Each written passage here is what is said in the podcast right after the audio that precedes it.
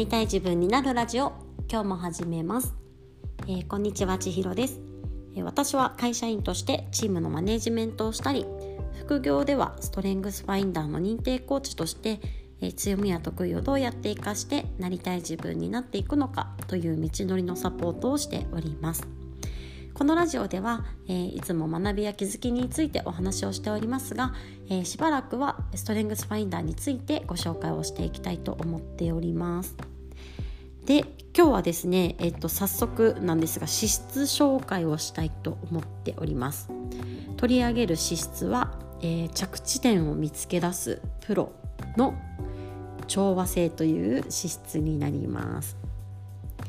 えー、この調和性なんですがこれは人間関係構築力ですね、えっと、4つの分類にした時に人間関係構築力の資質になっております。じゃあどんな資質なのかなとかどんな特徴があるのかなと言いますとさっきね着地点を見つけるプロというふうにお話をしましたが、えー、穏やかで落ち着いてて調和している状態が好きというのが、まあ、根本的な、えっと、ニーズとしてあります。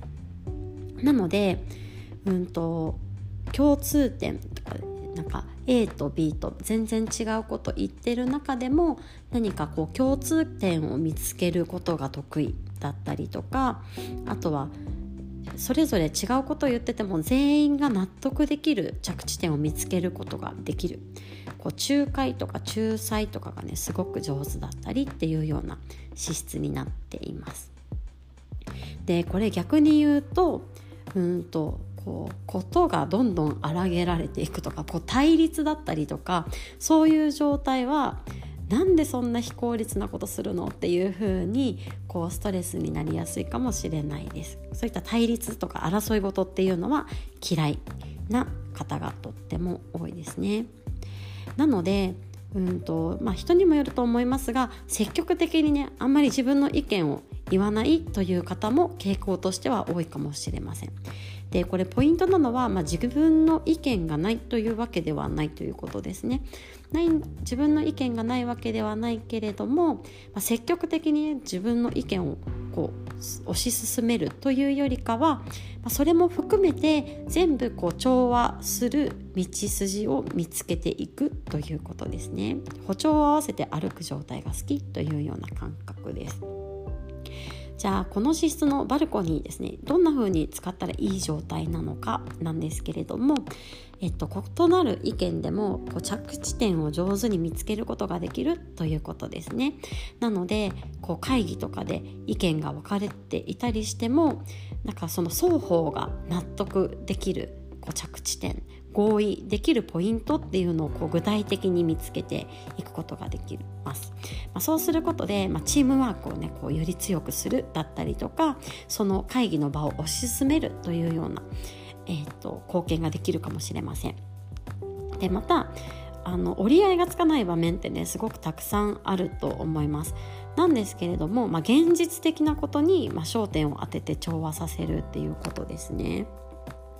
まあ、例えばなんですけれども、まあ、家族でね1人が「今日はラーメン食べたい」って言っててあのお外へランチですよ。でもう一人の子供が「うどん食べたい」って言ってて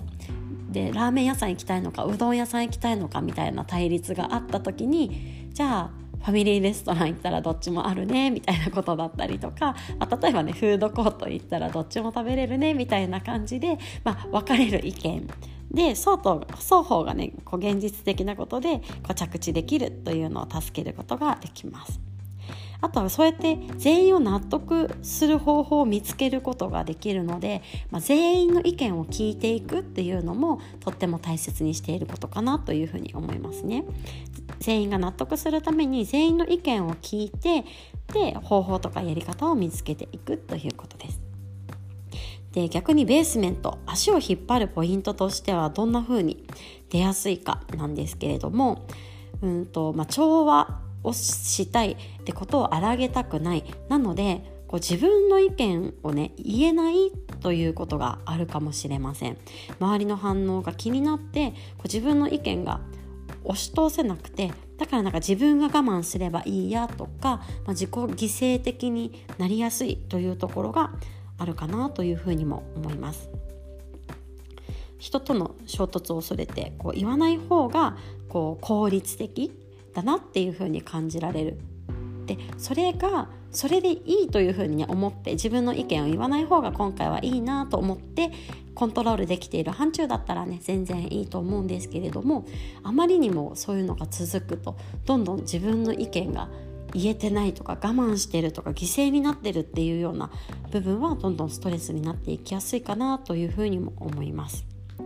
じゃあこんな調和性の才能なんですが、まあ、どんな風にね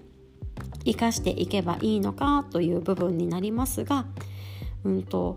自分の意見を含めて調和させていくということですね。なので自分が我慢すれば何でもいいというふうに考えずに自分の意見も含めてまた相手の意見だったりとか周りの意見っていうのも上手にしっかり聞きながら、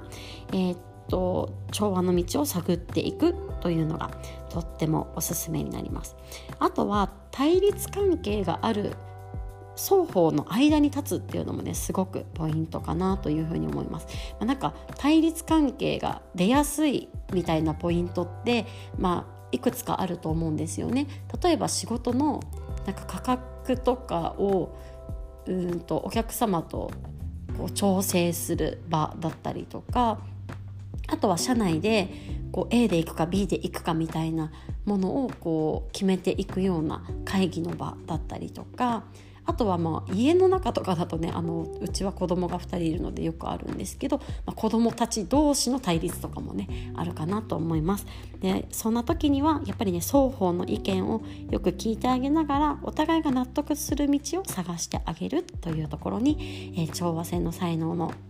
活用だったりとか発揮があるのかなというふうに感じております私実はこの調和性という才能は低くてあの全然持っていないんですけれども、えー、こちら上位にお持ちの皆さんはどんな風に現れていると思いますか？もしよかったら教えてください。というわけで、えー、今日も最後まで聞いてくださってありがとうございます。今日また皆さんが一歩でもなりたい自分に近づけますように。ではまたね